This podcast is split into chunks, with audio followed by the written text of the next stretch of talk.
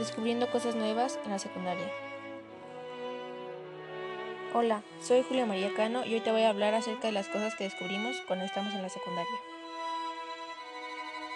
Cuando nos encontramos en la primaria nos preguntábamos cómo sería la secundaria, sería buena, sería mala, sería difícil, tendríamos amigos, sería como todas esas anécdotas que nos cuentan nuestros padres.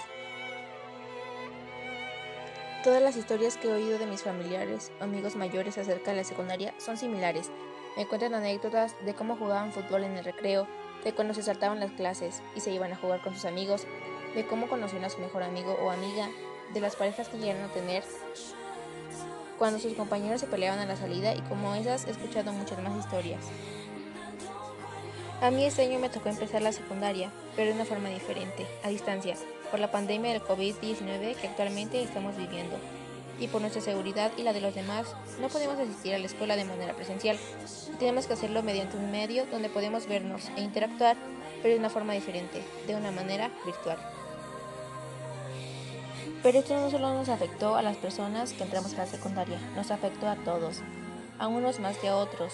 Este año aprendí que a distancia se puede aprender y enseñar. Se pueden crear amistades, se pueden crear anécdotas igual de divertidas como las que nos cuentan nuestros padres y amigos. Y aunque el mundo esté en una situación nada favorable, podemos pasar momentos agradables. Yo te pregunto, ¿qué has aprendido tú y tal vez de qué anécdota te estás acordando en ese momento?